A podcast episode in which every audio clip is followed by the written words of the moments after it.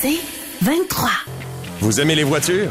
Vous êtes intéressé par l'industrie automobile, la transition électrique? Vous voulez être au courant des nouvelles tendances sur le marché? Voici Ça tient la route avec Benoît Charrette et Alain McKenna. Bienvenue à tous à l'émission Ça tient la route. Si c'est votre première fois, nous, c'est notre troisième saison.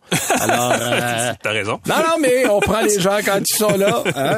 On est, on, bienvenue, bienvenue, à l'émission. Alain ouais. Mécana, ça va bien? Ça va très bien. Euh, ben oui, ceux qui étaient là avec nous la semaine dernière, on a reçu en studio, rien de moins, Notre Pierre Fitzgibbon. Et ça, la date euh, Absolument, qui, est, qui, est, venu faire une longue entrevue avec nous, parler un peu, évidemment, de tout ce qui concerne l'automobile, le transport avec un grand T, mm -hmm. euh, à travers la campagne électorale caquiste et ce qu'on veut faire si on continue comme gouvernement dans les prochaines dans la, les, les, quatre prochaines années. Ouais.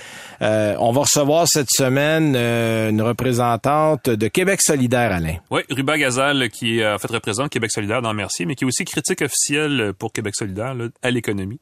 OK. Euh, et qui était en fait sur le même panel que Pierre Fitzgibbon où on parlait du transport euh, la voiture électrique l'électrification pardon tout ça pour l'industrie québécoise du transport il y a quelques semaines et c'est là qu'on que j'ai rencontré les deux et je leur ai dit que là on va appeler donc. On ben va oui. trouver une espèce d'équilibre entre les deux euh, parfait. alors euh, elle va venir nous parler de la vision évidemment de Québec solidaire vous l'aurez compris. On va également avoir moi j'arrive d'un lancement éclair en Espagne et quand je dis éclair je suis parti dimanche j'ai roulé lundi je suis revenu mardi. Ça ah, c'est ça c'est éclair ça, si j'y vais à l'oreille ça sonne Euh, comme Audi. oui oui ça ah, sonne voilà, comme voilà, Audi on les connaît les autres. Ah, oui. Audi RS5 en fait c'est drôle parce que la dernière fois que j'avais roulé en fait la première génération de la Audi RS5 c'était au circuit Ascari en Espagne. Okay. Et c'est la, la, fois où le volcan au nom imprononçable en Islande a pété. Ah oui. Et on avait dû passer par le Mexique pour revenir à Montréal parce que tout ce qui allait vers la côte ouest américaine, le Canada, les États-Unis, tous les trajets, les corridors aériens étaient fermés. Et hier, on a failli manquer notre vol à Francfort. On est passé à un poil de pas revenir hier, mais de revenir euh, aujourd'hui quelque part. Mais finalement, on l'a fait. Euh, mais je peux pas trop en parler parce qu'il y a un embargo jusqu'au 5 octobre. Fait Ah. La semaine prochaine, je vais pouvoir vous donner les détails de ça. Ce que je vais faire aujourd'hui, je vais vous parler de la Volvo S60, qui est mon essai de la semaine. Euh, toi, Alain, t'as un Chevrolet Bolt EUV, je pense, à l'essai. Ouais, ben la Bolt, on la connaît. La Bolt Ouais. EUV, euh, pas mal moins. Puis euh, c'était pas prévu. Il y a eu un, un problème de, de, de, de pneus, je sais pas quoi, sur le véhicule que j'avais essayé cette semaine, qui était beaucoup moins intéressant. Et là, paf, on m'a demandé à la place de conduire ce véhicule-là, qui est quand même assez cool. Euh, Ben, absolument. Mais qui a ses défauts, malheureusement. Ben, c'est ça. On va en parler tantôt. Puis évidemment, comme à l'habitude, t'as des petites nouvelles pour nous, mon cher Alain. Alors, on t'écoute. Oui, ben tu sais, dans notre intro euh, musicale, on parle de transition, d'électrification, de plein de buzzwords super le fun. Il y en a un qu'on n'a pas et c'est métavers. Alors, il va falloir refaire notre... euh. Peut-être penser avec Claude, là, à la réalisation, si on peut pas refaire notre belle Mais, pour euh, inclure métavers, parce que Mercedes va dévoiler, c'est c'est le 29 le septembre, donc ça se peut que, vous, que je, vous, je vous le dise au passé, si vous nous écoutez la semaine prochaine, mais va dévoiler une voiture prête et conçue exclusivement pour le métavers. Alors, c'est les gamers qui vont avoir la voiture en premier. Le métavers, euh, cette espèce de, de, de, de ramassis d'environnement virtuel, ça peut être du jeu vidéo, ça peut être de la Ouais. réalité virtuelle, ça peut être plein des affaires. Euh, et, et, et bon, ben, évidemment, c'est c'est un buzzword en ce moment dans les technos. Et évidemment, les ingénieurs de Mercedes-Benz ont pris bonne note de l'existence de ce mot-là. Euh, ils préparent en ce moment même un véhicule concept qui pourrait bientôt être mis sur la route tout à fait virtuelle de l'environnement du jeu vidéo League of Legends. Oui. Euh, que, que Mercedes commandite, je pense. Exactement. hein. En fait, Ouais. ce qui se passe, c'est ça, c'est que Mercedes est le commanditaire principal du championnat annuel de League of Legends parce que c'est ce une compétition de ce qu'on appelle du e-sport, du sport électronique. Ça, c'est plein de monde qui se réunit dans un aréna puis qui joue puis qui compétitionne puis qui regarde les gens qui compétitionnent. J'ai regardé ça une fois là avec des drones, là, des, des courses de drones. Ben, ça, c'est un autre truc, mais c'est dans le même, OK. c'est dans le même esprit, effectivement. Là, on est devant des écrans puis on joue dans le- l'espèce d'environnement. Euh, L'an dernier, Mercedes a remis au gagnant du championnat des bagues à l'effigie à la fois du jeu vidéo et de la marque automobile dans laquelle étaient Ah oui. incrustés des, de petits diamants synthétiques faits à partir de carbone captés dans l'atmosphère. Ça vous donne une idée de, de ce genre d'implication-là. Euh, cette année, ben, on va demeurer un peu plus dans le virtuel. C'est le designer en chef du groupe allemand, Gordon Wagner, qui a publié sur Twitter une image du prototype en question, lequel est caché sous une toile semi-transparente. C'est un gros teaser. C'est vraiment juste pour faire jaser. on voit que le véhicule a la forme d'un coupé aux proportions assez particulières. Il y a quelque chose de très futuriste. Là. Euh, ce serait probablement en fait jamais capable de tenir sur une route normale vu les proportions, mais sur une route virtuelle, bien évidemment, c'est une autre histoire. Une route virtuelle, il n'y a pas de problème, ça peut peser 12 tonnes, power euh, un moteur de 32 cylindres, il y en a pas de problème. Bon, vous parlez de Mario Kart, tu sais, je veux dire, bon, ça existe, même si c'est pas euh, réel. Euh, et pour vrai, Mercedes-Benz espère dans le fond qu'avec ce geste-là, là, le constructeur va pouvoir conquérir le cœur des amateurs de jeux vidéo partout dans le monde. C'est ça l'objectif. Il faudrait qu'il y ait une conversation avec Mark Zuckerberg, là, parce que son métavers, ça y a coûté la peau des fesses récemment. ben, tu la réalité virtuelle attire les constructeurs. Audi, pendant un bout de temps, utilisait un casque pour euh, proposer une forme de magasinage virtuel où tu pouvais devant tes yeux changer la ben, couleur de ta parce voiture. Parce que tu vas chercher la jeune génération là où elle est. Tu sais, les constructeurs automobiles, là, le but de tous les constructeurs automobiles est de toujours tenter de rajeunir sa clientèle, d'amener la prochaine génération vers l'automobile. Et quoi de plus intéressant ou de plus attirant que le métavers? Parce que tous tes 18-30 ans là, sont, sont tous installés là, Et le sport électronique est très... C'est drôle parce que ça passe un peu sous le radar, évidemment, d'une des de bien des constructeurs, c'est sûr, dans l'automobile, mais dans une grosse partie de l'économie, mais c'est quand même un truc très oh, important. Écoute, euh, t'as des constructeurs qui ont introduit des modèles auto sur des jeux vidéo. Oui, Gran avant Turismo, même un bel de exemple ben, Gran Turismo, euh, puis t'en as euh, Grand Theft Auto, t'as eu quelques jeux là très populaires et, et on passe là avant de l'introduire pour le vrai au public. Éventuellement, euh, on, voit un peu le pouvoir d'attraction de ces jeux-là. Euh, ça, c'est intéressant. Puis là, tu nous parles de l'industrie du camionnage qui se rapproche encore un peu plus de l'hydrogène. Ouais, ça, c'est un peu plus terre à terre comme nouvelle. Euh, mais on peut dire, et là, je vais faire un bon jeu de mots, que la chimie opère entre le secteur de l'énergie ah. et celui du transport sur le sujet de l'hydrogène. Merci. Merci pour l'effet sonore. Et si on a l'impression que la voiture hydrogène n'est pas très près d'intéresser le grand public. Le poids lourd à hydrogène, lui, semble de plus en plus euh, convaincre un peu tout le monde là, sur la planète, en fait. D'ailleurs, euh, je n'en parle pas là, mais il y a une nouvelle. Euh, le fédéral vient d'annoncer 500 millions de dollars pour un programme d'infrastructure d'hydrogène partout au Canada. Donc, clairement, il y a quelque chose qui se met en place. Il y a eu un événement cette semaine appelé IAA Transportation qui avait lieu à Hanovre, en Allemagne, et on a pu y voir quelques prototypes de camions à pile à combustible. On sait que Toyota pousse fort pour voir là, ben, cette technologie-là adoptée en Amérique du Nord. Je suis allé en Californie, à l'usine même où on a des piles à hydrogène dans les camions, mhm. euh, il y a une espèce de, de, de, réseau qui est encore pas très ben pas très étendu.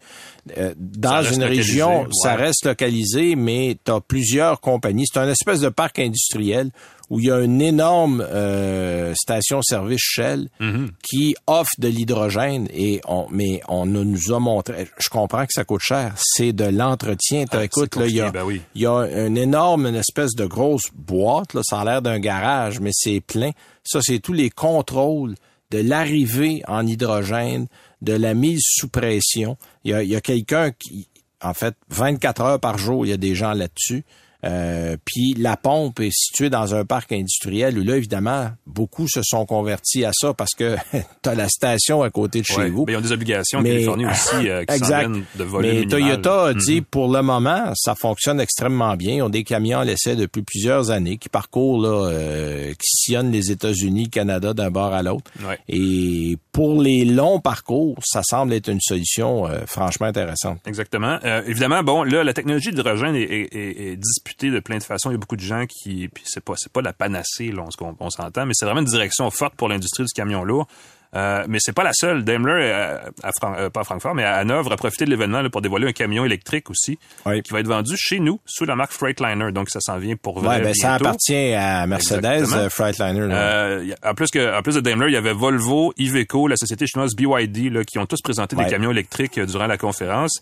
ce que les constructeurs commencent à entrevoir, c'est un monde où les camions de livraison qui circulent vont, ben, surtout en bonne partie dans les milieux urbains, là, pourraient être électrifiés parce que c'est un meilleur contexte pour le faire. Pour la courte distance. Exactement. Et les camions qui font beaucoup de longues distances, d'autoroute, d'un entrepôt à l'autre, serait hydrogène. Et là, je vais pousser un peu plus loin, il pourrait aussi être autonome parce qu'il y a beaucoup de développement de ce côté-là. Quand on fait le même trajet, tu sais, l'aller-retour. En fait, il y a déjà, euh, ceux qui connaissent bien. le milieu du camionnage savent qu'il y a déjà des systèmes autonomes très développés en camionnage. Là. Euh, on a des systèmes qui sont presque autonome. Là, on est l'équivalent d'un niveau 3 là, dans bien des cas. Ouais. Ce qui est ce qui est nouveau dans tout ça, parce qu'on parle d'hydrogène on et off depuis genre 40 ans, c'est que là, on sent vraiment une urgence euh, chez les constructeurs dans l'industrie pour passer à ouais, quelque puis chose on commence à mettre des montants d'argent substantiels de côté pour ça. là. Ça, ça c'est souvent, c'est souvent assez annonciateur. ça. Et on en a parlé un petit peu la semaine dernière avec Pierre Fitzgibbon. J'ai hâte de voir avec Mme Gazal, mais l'hydrogène au Québec aussi commence à faire jaser et commence à être considéré de façon, je vais mettre des guillemets, urgente comme une solution qu'il faudrait vraiment essayer plus Ouais. tôt que tard. Donc ça se pourrait qu'on voit des camions hydrogène sur nos routes plus tôt qu'on le pense. OK.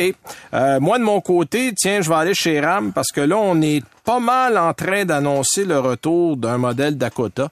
Oh! Euh, bon, on l'a pas dit comme ça, mais on veut présenter du côté de du côté de RAM un modèle intermédiaire. Bon, évidemment, le premier qui nous vient en tête, c'est le Dakota. Est-ce qu'on va continuer de l'appeler comme ça? Il faut, il faut souligner que le départ du Dakota euh, date de 2011. Donc, ça fait déjà euh, un peu plus de 11 ans qu'on n'a pas vu ce modèle-là.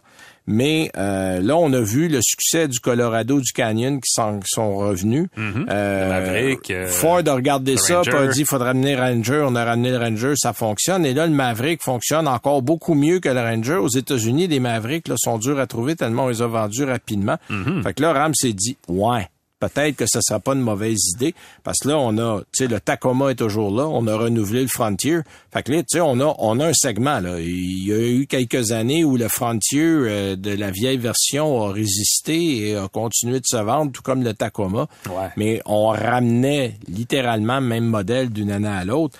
Alors là, ça va avoir l'air de quoi? Ça va-tu être électrifié partiellement? Ça va-tu être seulement essence? Est-ce qu'on va amener des versions plus sportives? On peut-tu voir un Dakota TRX? Ça se peut-tu, ça? ou, ou, ou sans qu'il y ait un V8, quelque chose d'un peu plus mordant. Tu sais, on parle d'un. Ben, V6, Ranger euh, Raptor ou ouais. bon, on pourrait voir. Mais chose certaine, on dit que 2024, ça devrait être l'année où on va annoncer ça. Hmm. Parce qu'on disait, ouais, mais il y a un Jeep Gladiator, mais les gens de Ram ont dit, ben, c'est un autre clientèle, ça. Tu sais, c'est pas, c'est pas la clientèle. Puis euh, Ben, le Gladiator, là, en bas de 75 000, Oui, t'as de la misère à en acheter un. Euh, tu sais, il y a des gens qui veulent quelque chose de pratique pour faire du jardinage, du plein air, mais qui n'ont pas besoin de tirer une remorque de 40 pieds, qui n'ont pas besoin d'amener euh, deux autos en arrière ou euh, qui font pas d'équitation. Ils ont juste besoin de quelque chose qui est correct.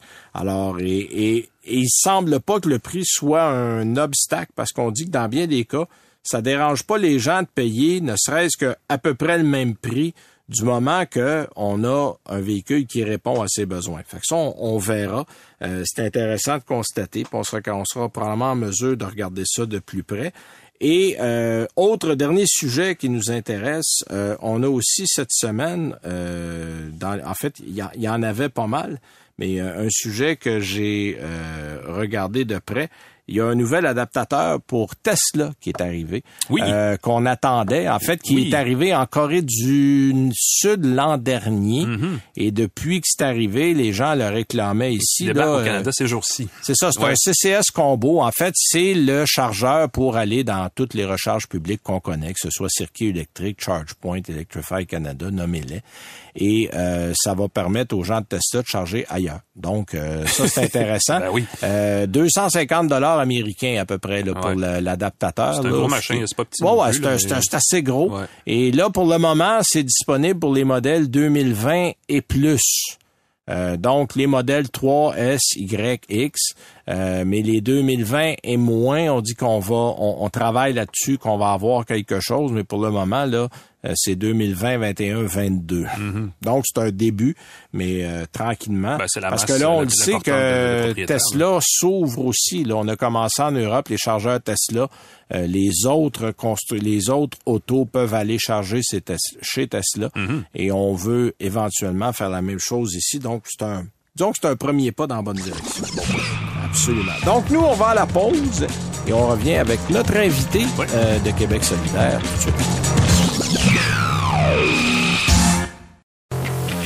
Vous écoutez Ça tient la route avec Benoît Charrette et Alain McKenna. Alors, comme annoncé en début d'émission, on a Madame Ruba Gazal, qui est candidate de Québec solidaire dans Mercier et critique officielle en économie à l'Assemblée nationale. Évidemment pour Québec solidaire. Bonjour, Madame Gazal. Bonjour. Merci d'être là avec nous, c'est gentil. On va parler beaucoup du côté de Québec solidaire de transport en commun. Je pense que c'est un de vos chevals de bataille durant euh, la campagne électorale, évidemment, qui se poursuit jusqu'au 3 octobre prochain. Oui, exactement. Euh, même on a appelé ça révolution transport mhm. euh, parce que c'est pas juste, ça devrait pas être juste le cheval de bataille de Québec solidaire, ça devrait être l'ambition de tous les partis qui se présentent parce qu'aujourd'hui là, il faut donner le choix aux gens qui ont envie de se déplacer de façon moins chère, efficace, rapide en transport en commun et non pas d'être pris juste avec une seule option qui est prendre leur voiture. Puis pour ça, ben, ça prend des investissements majeurs. Ouais, je dis souvent, euh, puis c'est drôle parce que ça fait réfléchir les gens qu'en ce moment au Québec, on, investit dans les routes, mais on dépense en transport en commun. Il faut un peu inverser cette pensée-là, j'ai l'impression, parce qu'effectivement, si on passait à l'envers, le transport en commun serait un peu mieux développé, j'imagine.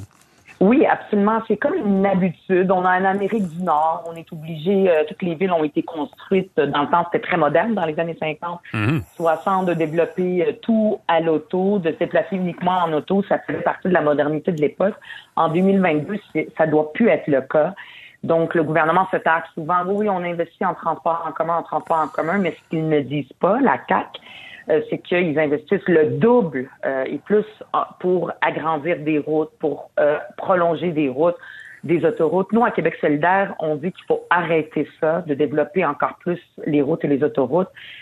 souvent, ça va empiéter sur des milieux naturels en plus, des terres agricoles. On en a tellement peu, il faut les protéger. On peut le faire uniquement pour désenclaver des communautés qui sont vraiment isolées ou pour des questions de sécurité, évidemment. On peut revoir une route pour la sécurité. Mais à part ça, qu'on a besoin de faire, c'est rattraper notre retard historique. Euh, je ne sais pas si les, gens qui nous disent sont au courant. Là, ça fait je sais pas combien de fois dans, à Montréal qu'on parle de la ligne bleue. C'est une, euh, promesse depuis tellement, mm-hmm. tellement longtemps. Il n'y a pas de raison que ça aille pas plus vite que ça. Il faut avoir la volonté, mettre l'argent sur la table et euh, avoir une vision pour le transport. Puis les gens, là, on voit avec, par exemple, les trains de banlieue dans la banlieue de Montréal, ben c'est utilisé. Mais les gens sont comme on dit dans des classes sardines. Mais s'il y a de l'offre, les gens vont, ils sont très heureux de pouvoir laisser leur voiture, puis surtout que ça coûte très cher, puis prendre le transport. Mais pour ça, il faut pas que ce soit des sacrifices personnels, puis il faut qu'ils disent, hey, moi j'aime l'environnement, puis je vais dépenser quatre heures par jour pour me déplacer. Il faut que ça soit efficace, puis il faut que l'offre soit là. C'est pour ça qu'on a fait euh, beaucoup, beaucoup de propositions euh, dans les grands centres faut que ça soit, faut que ça reste abordable aussi, effectivement. Puis il faut éviter les multimodales compliqués, là, effectivement. Exact. Pour que ça soit euh, euh, abordable, confortable aussi et efficace, mhm. rapide. Euh, donc, c'est pour ça qu'on on, a fait autant de propositions en transport en commun dans les grands centres urbains. Cela dit, les autos, les autos vont pas disparaître du jour au lendemain. il y a quand même un consensus au Québec, j'ai l'impression, là, que l'auto électrique fait partie de la solution quand même, ou en tout cas, est une partie de la solution pour réduire les émissions polluantes, là, au moins ce, ce point-là. mais pas seulement l'auto électrique. Hein, je pense que vous avez quand même aussi un plan de mobilité plus large. On parle de transport quand même, mais aussi de mobilité active, si je me rappelle bien. Euh, oui. Qu'est-ce qu'est-ce exactement ça signifie, ça, de votre côté? Là? Ben, ben c'est-à-dire que, parce que souvent, quand on parle de transport en commun, transport collectif, les gens vont dire, oui, mais moi, j'habite en région, euh, je peux pas, on peut pas avoir de ligne de métro, ça va coûter bien trop cher, il n'y a pas assez de monde mais il y a toutes sortes de, de façons. Il n'y a pas juste euh, des, des, grosses infrastructures. Euh, ça peut être, par exemple, les gens, comme je disais, euh, plus ça, peut être des, des autobus rapides sur des voies réservées, sur les autoroutes, mais ça peut être aussi de, du transport sur demande. Mm-hmm. Par exemple, on, dans des régions où il y a moins, il n'y a pas une ligne qui passe à toutes les, les quarts d'heure, ben quelqu'un peut juste appeler, dire que moi j'ai besoin d'avoir un transport puis euh, euh, ça peut être comme euh, un service d'autobus un peu plus, plus petit. et ben, il va avoir ce, ce, ce, service de transport. Des fois, c'est des compagnies de taxi aussi qui peuvent donner ça. Donc, ils vont venir se déplacer pour que vous puissiez aller à votre rendez-vous où vous voulez. Et s'il y a d'autres personnes, ils vont ramasser d'autres personnes aussi sur la route en même temps s'il y a plusieurs personnes qui appellent en même temps. Fait qu'il y a comme des systèmes intelligents pour permettre à ces gens-là de se déplacer, mhm. sachant que c'est il n'y a pas d'heure de pointe dans ces régions-là. Euh, ça peut être aussi de l'autopartage. Moi, euh, moi c'est sûr, je suis, je suis chanceuse par rapport à ça. Je suis sur le plateau. Il y a beaucoup, beaucoup de communautés, mais même là, on en manque. Mais il faudrait, puis là, il va y avoir une, je vais pas euh, divulgacher une proposition que la, campagne n'est pas terminée. Gabriel Nadeau-Dubois va en faire une pour aussi de l'autopartage, pas seulement dans les dans les quartiers centraux de Montréal, on en veut aussi dans ben, les Il existe euh, des applications qui sont malheureusement un peu méconnues, mais qui offrent parce que c'est un, enjeu de banlieue aussi, matin et soir, aller au travail en autopartage, ça se fait. Euh, dites-moi, non, c'est ça. Oui, voilà. Madame Gazal, juste pour euh, on va aller un petit peu dans une autre direction. le chef de la CAC, là, François Legault, a clairement du plaisir à parler des taxes oranges là, pour s'attaquer à Québec solidaire. Il y a effectivement un projet de taxer les véhicules les plus, les plus polluants chez vous sous certaines conditions. Là, ça c'est quand même un détail un peu non, non négligeable. Le concept bonus malus a été prouvé ailleurs dans le monde d'ailleurs pour provoquer un changement durable des habitudes d'achat des consommateurs. Et pourtant, il semble très loin de faire l'unanimité au Québec. Pourquoi, selon ouais. vous? Écoutez, c'est euh, l'éco-fiscalité, c'est comme ça qu'on appelle ça, c'est-à-dire d'utiliser la fiscalité, euh, donc euh, le taxe, les impôts, pour changer les comportements des gens. Donc nous, notre proposition, juste pour la clarifier pour les gens, parce que tellement de choses ont été dites, c'est les gens qui ont déjà des VUS, des automobiles plus polluants là, à essence, sont pas touchés. C'est vraiment juste les nouveaux véhicules. Si nous on prend le pouvoir, les gens qui vont qui veulent acheter euh, des VUS, euh, euh, ben là on va la taxer de 15% Les gens qui achètent des voitures électriques vont avoir un bonus, comme c'est le cas actuellement de à peu près 15 Donc ça, ça, ça on le touche pas, mais la taxe on vient l'ajouter avec des exceptions si on habite en région euh, éloignée, si on utilise ce véhicule-là pour le pour le travail, si on a une famille euh, de, de, quatre personnes et plus, donc une famille nombreuse, là, on va pas le toucher. Là, les gens disent ouais, c'est bien compliqué, mais c'est il faut aussi avoir des ben mesures de fiscalité qu'on adapte. Puis il y a des programmes au Québec que euh, qui ça dépend de la situation familiale. Après ça, c'est possible de le faire si on, on de, de, de, faire ça puis de, de le simplifier.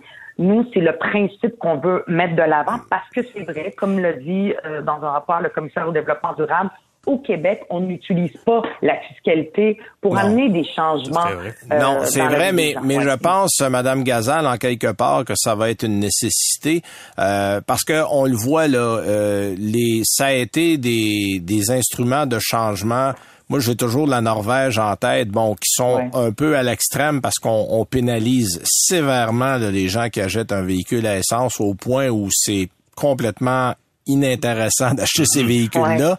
Euh, la France le fait depuis des années et ça aussi, ça a pris beaucoup de temps à passer dans le public. Je pense que ça prend un sérieux courage politique parce que Là, au lieu d'avoir la méthode de la carotte, on a la méthode du bâton. Et, la méthode du bâton, ça passe rarement bien. Euh, sauf que je pense que en quelque part, ça va être dans la modulation, euh, dans la façon de l'amener. Euh, parce que peu importe le parti politique, je pense qu'un jour, si on veut voir de vrais changements, parce que là, en ce moment, les gens chialent, mais changent pas leurs habitudes. Mm-hmm. il faut. Exact. Même si, même si 80 litres, là, ouais, ça. Oui, ça, puis, puis, exact. Puis vous avez dit un mot important, ça prend du courage. Puis on est capable aussi de faire les choses de façon intelligente au lieu de faire peur au monde. Vous savez, nous, il y a une quinzaine d'années, on disait qu'au Québec, on n'est pas un État pétrolier. Il faut arrêter d'explorer, d'exploiter les hydrocarbures. Vous vous rappelez tout ce qui s'est passé avec euh, les, les, les euh, le, gaz de schiste et tout ça. Il y a eu un soulèvement. Puis les gens nous regardaient, ça n'a pas de bon sens. Aujourd'hui, même la CAQ a euh, adopté, adopté un projet de loi pour arrêter de, de, euh, d'explorer ou faire de l'exploitation ou l'exploration des hydrocarbures. Donc, 15 ans plus tard. Fait qu'à un moment donné, avec le, la taxe, ça va arriver. On la met dans l'espace public parce que les experts nous disent que c'est la façon la plus efficace. Il faut utiliser la carotte, oui, puis nous, on, on, le met, là, la carotte, là, on la lâche pas. Euh, pour les gens qui achètent une voiture électrique, oh, on peut pas remplacer... Mais si tu prends pas la carotte, il y a un petit bâton à côté. c'est un équilibre ouais. Exact. Fait faut avoir... Puis vous avez, vous l'avez dit, ça prend du courage, et moi, je suis certaine qu'on n'aura pas le choix parce que chaque année, chaque année, chaque année, il y a un rapport qui sort puis qui dit que le nombre de véhicules polluants sur nos routes ne cesse d'augmenter. On mm-hmm. s'en va dans un mur et on est en train de payer le prix collectivement de toute façon. Mais en même temps, il faut donner des alternatives aux gens. C'est pour ça qu'on a tous ces projets de tramway, de SRB, de euh, service euh, rapide. De parlant, parlant de, bon, parlant de projets collectifs, Madame Gazal. Euh, mm-hmm. Bon, euh, moi j'ai voyagé beaucoup dans mon travail. on va dans des pays, beaucoup en Europe, où le système de transport public est à l'heure, est organisé, est fréquent, mhm. est à jusqu'à 2 heures du matin. On peut facilement aller où on veut. Il y a beaucoup de travail à faire si on veut arriver à quelque chose de semblable. On commence où? oui, c'est la bonne, mais on commence par on commence par la volonté de dire ben faut que ça arrête, puis il faut qu'on développe des transports en commun rapidement. C'est pas, ça se peut pas que ça prenne 20 ans euh, qu'une ligne de, un bout de ligne de métro là, comme la ligne bleue, ne soit jamais fait, puis qu'on l'annonce, on l'annonce. Si on a la volonté de dire, ben là maintenant, on va donner le choix aux gens de se déplacer en transport en commun, puis on va mettre l'argent, puis ben ça prend ça. Ça c'est la première étape. Alors que là, M. Legault, il regarde notre plan, par exemple, juste pour Montréal et ses banlieues, ce qu'on propose, 47 milliards, c'est beaucoup d'investissements euh, d'ici 2030. Ça ne veut pas dire que tout va être fini en 2030, mais on donne l'impulsion, on met l'argent sur la table. Puis l'argent, on va la prendre où? Ben, on va la on va l'enlever des projets comme le troisième lien, comme des projets d'agrandissement puis de prolongement d'autoroutes un peu partout. Cet argent-là, on va l'économiser en le mettant dans le transport collectif. Donc, c'est possible. Et après ça, il faut travailler avec les sociétés, sociétés de transport puis euh, les, les experts en transport. On a l'Agence euh, régionale de transport métropolitain que malheureusement le gouvernement a toujours mis de côté, alors qu'il y a une expertise là. Faut la développer pour dire, OK, ben tu sais, nous, on a comme dessiné des lignes. Là. Les gens peuvent aller taper euh, Révolution de transport région métropolitaine, puis ils vont voir euh, Québec solidaire, puis ils vont voir où est-ce qu'on a mis des lignes de tramway, de SRB, de prolongement de métro, etc. Mais ça, c'est une proposition qu'on fait qui est perfectible. Maintenant, il y a les, on s'assoit avec les agences de, trans, de régionales de transport comme l'ARTM, mhm. et eux, ce sont les experts, ils vont dire, parfait, voici les études. Les études nous disent que les gens y ont besoin, par exemple, dans l'Est de Montréal, ben, de se déplacer. Ils ont un autre problème, il manque, il manque de chauffeurs d'autobus en ce moment. Oui, c'est ça. Il y, a, il y, a, aussi la pénurie de main-d'œuvre, c'est vrai. Il nous reste, les euh, sont grands. ouais, il nous reste trois minutes, juste euh, aller un petit peu dans, c'est un peu le prolongement de ça, parce qu'on parle de transport en commun, puis ça prend évidemment de la main-d'œuvre et des ressources, mais il y a aussi une autre façon de décongestionner, puis je l'ai remarqué récemment à Manhattan, à New York, eux, ils ont en 2018 changé la règle pour autoriser les vélos électriques. Ça, ils étaient, ils partaient d'ailleurs. Puis il y a cinq ans, et oui, Montréal, c'était comme la reine du vélo en Amérique du Nord. Mais là, clairement, depuis deux ans, on a raté le virage. Toutes les villes aux États-Unis ont des pistes cyclables incroyables, même la, Californie, qui est pourtant le berceau de l'automobile en Amérique du Nord. Euh, Montréal n'est vraiment plus la ville qui mène ce virage vélo-là en Amérique du Nord. Euh, on peut le dire comme ça. La semaine dernière, on a reçu Pierre Fitzgibbon qui pour moi, c'est une première fois, il se montrait ouvert à aider l'achat de vélos électriques, par exemple, pour remplacer. On se disait, l'idée, c'est d'enlever des véhicules sur la route rapidement, puis ça apparaître comme une mhm. solution. Puis là, whoop, est-ce que vous seriez, euh, chez Québec solidaire, intéressé à travailler de concert avec des guillemets là, avec la CAC pour pousser une proposition comme celle-là pour faire de la place à plus de vélos électriques ou des transports, disons, alternatifs, appelons-les comme ça?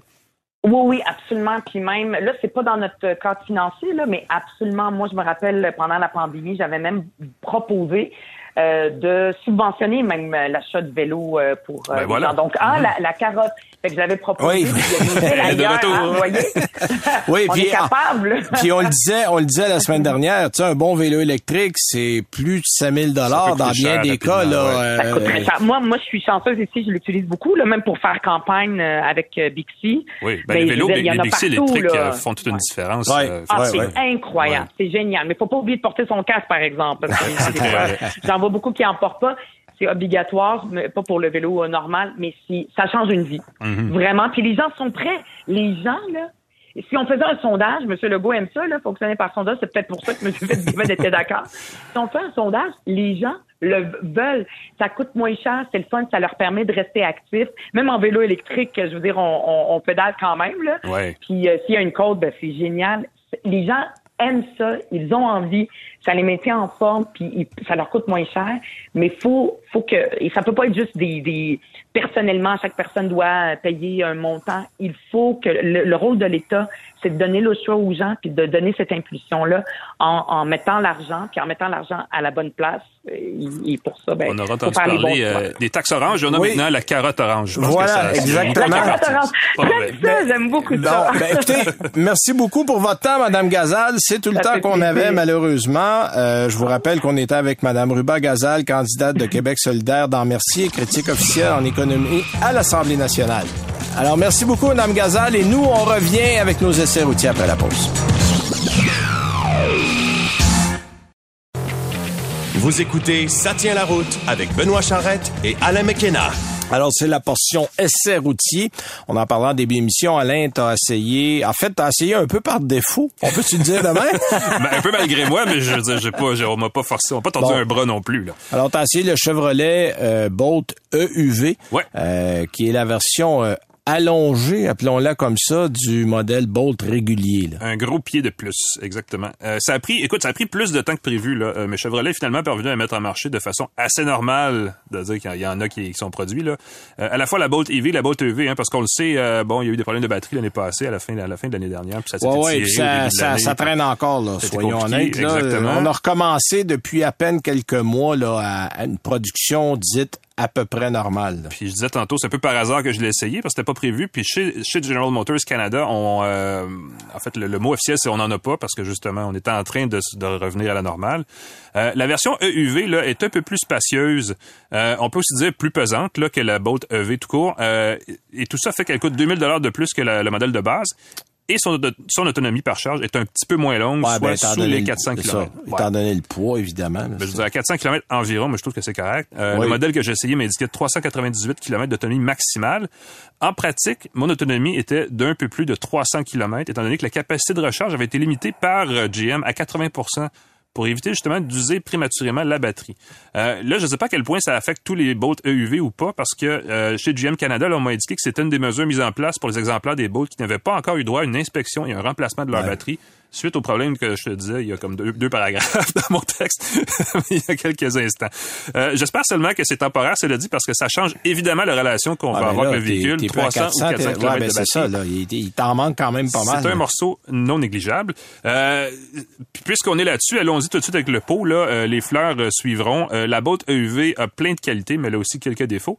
D'abord, c'est un modèle pas vraiment aussi spacieux qu'un VUS électrique comme l'est le, je veux juste dire, le Hyundai Kona électrique qui est un excellent exemple. Son habitacle est un peu étroit, même s'il fait 15 cm, je disais un pied tantôt. C'est un peu, moins qu'un pied, c'est même un demi-pied en, impérial. 15 cm de plus en longueur que la Bolt.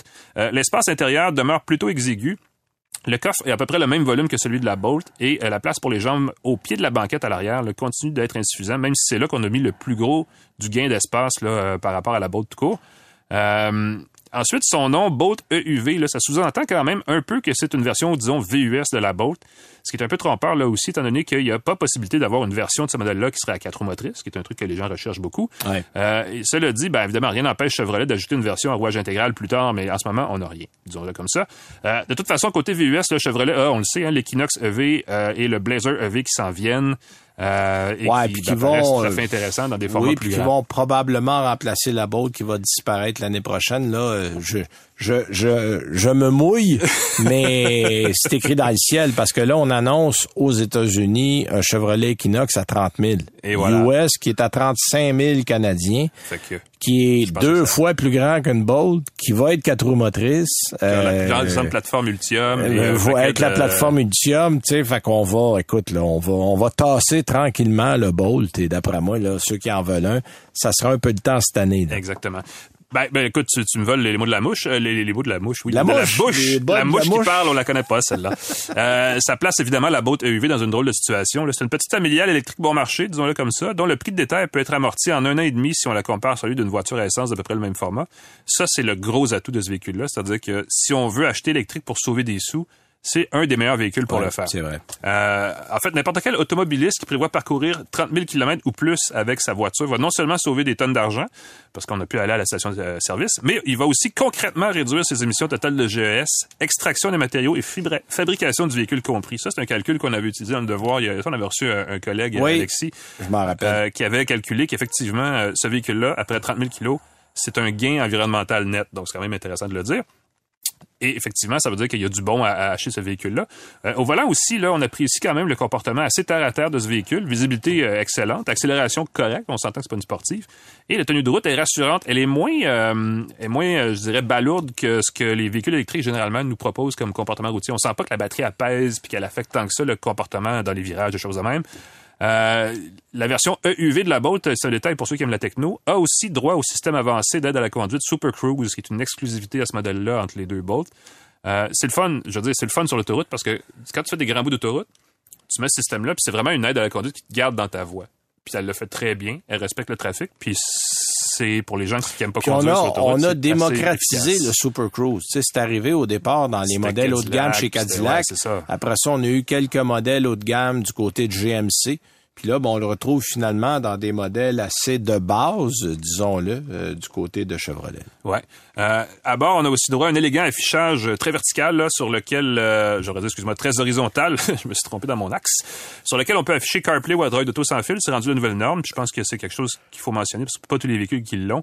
Euh, la finition, on s'entend, c'est loin d'être du luxe, mais c'est confortable. C'est, je pense que c'est bon. ça fait le travail. durable. En fait, moi, ce que je trouve intéressant, moi, quand on nous, tu sais, si on nous offre quelque chose de très de base, mais que finalement, euh, vous avez à l'intérieur euh, un prix qui est, qui est très élevé, là, tu dis, OK, là, je, me, je, me, je me fais ramasser. Mais Quand ça a l'air cheap, Mais tu c'est sais. Ouais. là, tu dis, c'est pas le grand luxe, mais le prix est à l'avenant. À ce moment-là, moi, j'ai pas de problème. Non, puis euh, écoute, le- j'imagine qu'à long terme, on imagine que conduire une boat EUV l'hiver pourrait être comme quelque chose qui va refroidir, encore dans les jeux de mots, quelques acheteurs potentiels. Euh, on va se le dire d'entrée de jeu, les pneus installés à l'usine ne sont pas particulièrement adhérents, mais c'est pas des pneus d'hiver. Euh, en fait, une question. et surtout les véhicules électriques, on a toujours le même principe. C'est des pneus qui offrent le moins de résistance possible Exact. au sol. Euh, ça veut souvent dire des pneus qui sont un peu lisses, qui sont pas très adhérents, qui ont. Alors, écoutez, si vous voulez faire peut-être quelques kilomètres en moins d'autonomie, mais acheter des bons pneus, euh, faites-le don. Euh, Exactement. Ben, c'est ce que j'allais dire. C'est le meilleur, c'est le meilleur conseil qu'on peut donner pour ce Oh, véhicule-là, oh, oh, oh. c'est de l'équiper. L'été, c'est pas grave parce que ce qu'on veut, c'est sais, euh, Mais tu sais, maximiser. l'hiver, des bons pneus d'hiver sur une Bolt UV, vous allez être parfaitement, euh, parfaitement en sécurité. Oui, parce que j'allais dire des bons freins aussi, mais dans le fond, il y a la conduite à une pédale qui permet de ralentir avec le moteur, ce qui, ce qui, qui ralentit mieux, en fait, dans des situations de moindre adhérence, de moins bonne adhérence. Donc, voilà. Ah, Mais bon, conclusion, dans l'électrique comme dans l'essence, là, euh, ce que les gens recherchent, on le sait, hein, c'est avant tout des VUS, et c'est un peu malheureux, mais la boat EUV n'est pas le boat SUV. Ça, c'est, on peut pas le dire Non. autrement. Non, non. Euh, ce véhicule-là n'est donc pas pour tout le monde, euh, n'est pas pour ceux qui ne sont pas prêts à faire le compromis pour sauver des sous. Non, puis c'est pour ça que je dis quand le Blazer et l'Equinox vont arriver, euh, c'est merci bonsoir. Et je pense que c'est ce qui, ce qui a mené à ça, c'est que la réflexion chez GM, c'est celle-là. Ah, Ah on peut ouais. pas vendre ce véhicule-là comme ça, ça nous prend quelque chose. Puis l'Equinox, c'est la marque est en connue, fait, le moi Blazer, j'aimerais c'est un bien qu'ils laissent le Bolt de base là. Mm-hmm. euh, pour dire ceux qui veulent une auto. Parce que c'est pas tout le monde qui veut un véhicule utilitaire. Là. On pense croire euh, à tort que tout le monde aime ça. Et, et ça m'amène à mon essai, moi, de cette semaine, qui a été très rafraîchissant parce que j'ai conduit une vraie auto. tu sais, on, on a là, c'est un utilitaire par-dessus Ah, l'autre. Puis bon, très vrai. je, je l'ai déjà dit en ondes et je le répète, j'aurai jamais ça un utilitaire. Moi, ça ne m'intéresse pas. Je suis capable de voir le côté intéressant de la chose, le côté pratique, oui.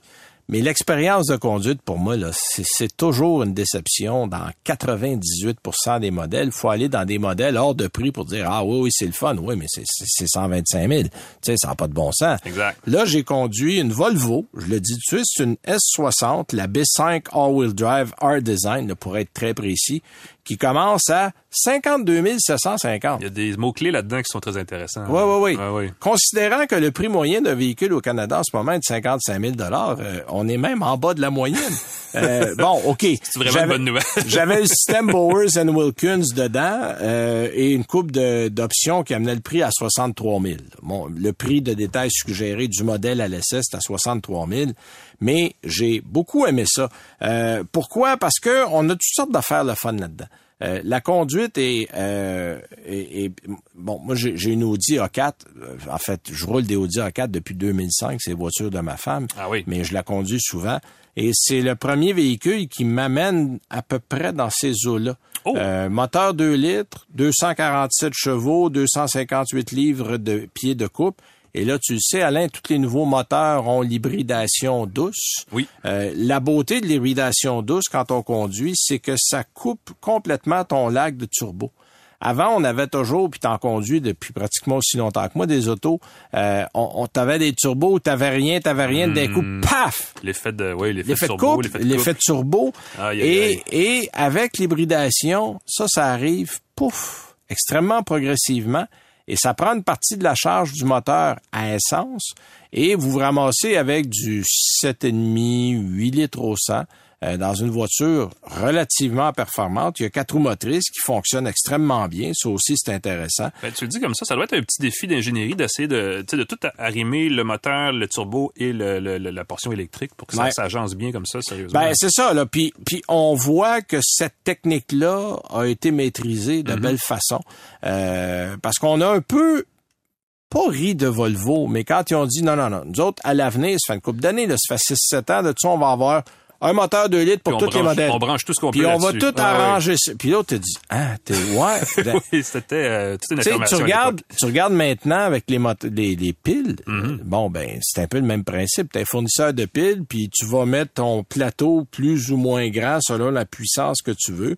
Mais eux autres, il y a un turbo, un compresseur, L'hybridation douce. Tu veux-tu un, les deux, les trois, puis tu veux-tu 240, 360, 450? Combien tu veux de chevaux? On va tout arranger ça. Tu regardes la semaine passée, mon XC90, j'avais 455 chevaux parce que c'était le recharge mhm. avec l'hybride, l'autonomie, euh, la grosse batterie, puis tu avais 523 livres pieds de coupe. Là, tu as quelque chose de plus. Il n'y a pas d'autonomie électrique. C'est une hybridation douce qui est là pour aider l'économie de carburant, mais on le sent à bas régime surtout. Ça vient récupérer l'espèce de perte d'inertie qu'il y avait quand tu pars avec l'auto. Alors, c'est extrêmement doux à rouler. C'est une Volvo, donc c'est très confortable. Les sièges sont moulants, euh, très silencieux. L'espace est bon. Tu sais, le S60, ça, c'est l'équivalent d'une série 3, d'une A4, d'une mhm. classe C. Euh, je trouve que le format est bien pensé. Visuellement distinct, euh, quand même. Puis le, le, le j'avoue que, écoutez, si vous êtes audiophile, euh, investissez un petit peu le Bowers and Wilkins ah là-dedans. Ah, monsieur, je, je oui, oui, oui, oui. Euh, je t'allais écouter mes vieilles affaires de vieux rocker hier, là, puis... Euh, ben, Ils font des bons systèmes pour la maison, ça, il n'y a aucun doute. Là, oui, oui. Et euh, franchement, le, le 3700 dollars pour ceux qui aiment ça, c'est un investissement qui en vaut la peine. Parce qu'il y a des systèmes, tu l'écoutes, tu dis, hmm, pas sûr que j'investirais, mais celui-là, franchement, il est extrêmement bien fait. Euh, donc, en général, c'est un véhicule qui, pour le prix que vous allez payer, euh, vous donne. Et, et tu sais, c'est une catégorie où on recherche pas la performance. Parce que Volvo, euh, on peut pas comparer, y a, même si on avait des posters à l'époque ou les posters mm-hmm. engineering avant que Poster soit une marque à proprement parler définie, on avait des modèles un peu plus sport chez Volvo, mais on pouvait jamais comparer ça à une M, à une AMG, à une RS chez Audi. Mais ça n'a jamais été la, marque Volvo. Non, puis c'est pas là que Volvo est bon. Volvo est bon dans exactement ça. Un modèle d'entrée de gamme de luxe bien fait, silencieux, sécuritaire, intéressant. Euh, rafraîchissant à conduire. Euh, l'intérieur a un, bon niveau. Bon, évidemment, il y a encore un peu de travail à faire avec le... le, tu sais, faut toujours passer les menus par la droite là sur l'écran. C'est le même pour tout le monde. Donc ça, ça, si moi je devais donner un conseil à Volvo, travaillez donc là-dessus d'ici un an ou deux là pour vous parce que si on regarde ailleurs, avec les systèmes comme le Hey Mercedes ou les, nouveaux systèmes à deux écrans ben, du côté d'Audi. Euh, ils ont une entente avec euh, Google pour leur système embarqué, bon, ben, ça risque de s'en venir. Ça risque de s'en venir parce que franchement, à part ce petit défaut-là, parce que c'est un petit peu compliqué encore d'opérer ça, tout le reste, j'ai rien à dire. Franchement, euh, une belle, belle ride. J'ai beaucoup aimé ce véhicule-là. Je le roule encore pour la fin de semaine, puis je vais en profiter. Alors, nous, écoutez, c'est déjà la fin. Hey, ça va-tu vite? Alors, euh, merci d'avoir été là, Monsieur Mécanor. Ben, merci Claude Hébert qui était derrière la console. La semaine prochaine, je vais être en mesure de vous parler de la RS5 euh, parce que là, l'embargo va être levé et euh, on se parlera de d'autres choses certainement. Soyez prudents sur la route. On se parle la semaine prochaine. Salut. C'est 23.